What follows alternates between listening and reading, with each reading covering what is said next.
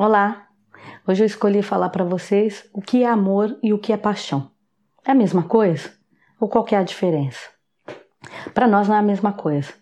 Apesar de naquele gráfico, naquele card que eu, que eu postei para vocês, que tem aquela divisão dentro do ego e tem o campo do amor, e nesse campo do amor a gente tem o campo da paixão.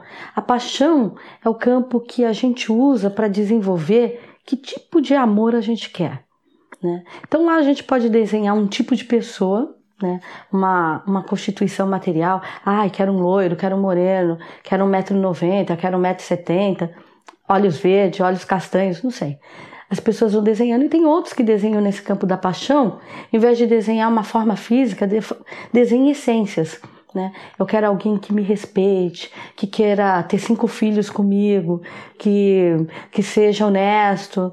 Eu quero uma pessoa para admirar, eu quero uma pessoa para isso, para aquilo. Qual que é o correto?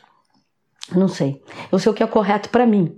Né? Eu nunca desenhei uma forma física, eu sempre desenhei essências, porque eu sou uma pessoa que vibro por essência. Eu preciso admirar aquilo que está ao meu lado.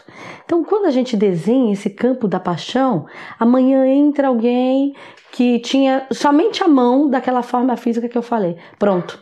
Eu já posso colocar na pessoa todo o conjunto. A pessoa tem 1,60m, eu já acho que tem 1,90m. A pessoa tem olho verde, eu falo que tem olho castanho. Então eu vou mudando. Então uma paixão, é, quando a gente está nesse estado de paixão, o outro não tem defeito, o outro é perfeito, o outro tudo que fala é maravilhoso. Mas é, é porque é a gente que está enxergando aquilo. Não necessariamente que a pessoa seja daquele jeito.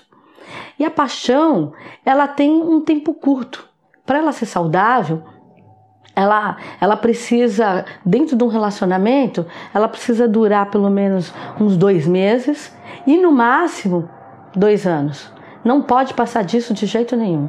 Se ela se você começa a namorar em uma semana, essa paixão você já vai em casa, já vira amor, já vira tudo, é uma loteria. Pode ser uma coisa completamente desastrosa. Mas também, se passa de dois anos e você continua apaixonado, apaixonado, apaixonado, a pessoa continua não tendo defeito nenhum, não é a verdadeira essência daquela pessoa nem nada, e aí você vai se submetendo a várias coisas, aí começa a virar uma relação patológica.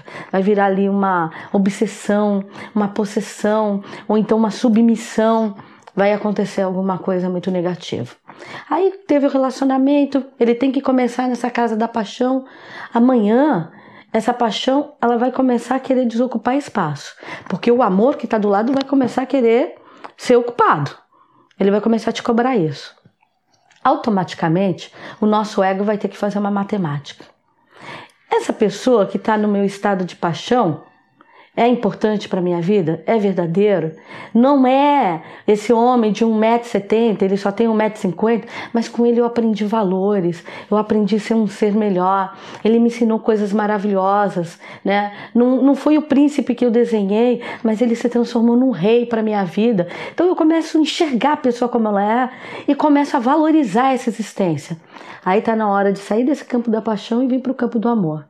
Mas na hora dessa matemática eu começo a ver mais defeito do que qualidade, é a hora que a gente rompe esse relacionamento e tem que desocupar espaço. É a hora que o relacionamento acaba. Então, o estado de paixão, para ele ser saudável, ou uma hora acaba e você definitivamente termina esse relacionamento, ou ele evolui e vai para o campo do amor. Porque no campo do amor, o amor ele é saudável. O amor ele não sufoca né? Ele é complacente, ele é respeitoso, não existe possessão no amor. É, você abre mão, às vezes até amando. Se você sente que a outra pessoa não está feliz ao seu lado, você vai vibrar, vai libertar essa pessoa para que ela seja feliz. Isso é amor. Né? Amor protege, amor senta, dialoga, é, acerta os pontos que estão faltando na vida, não tem essa cobrança. O amor, você não espera que o outro Ame você mais do que você se ame. Porque para existir amor, tem que ter a troca. E as pessoas sempre vão sentir por nós aquilo que nós mesmos estamos sentindo. Então, se eu me amo, é muito fácil do outro me amar.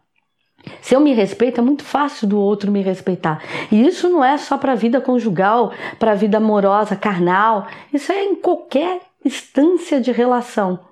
Né? Então, tudo o que alguém vê em nós é o que a gente estiver propagando. Isso é a coisa mais importante na vida.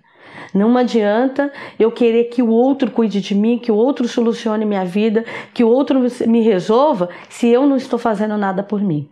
Então, esses campos, eles precisam existir para também nos cobrar de fazer a manutenção, de valorizar a existência deles, de dar importância para quem somos.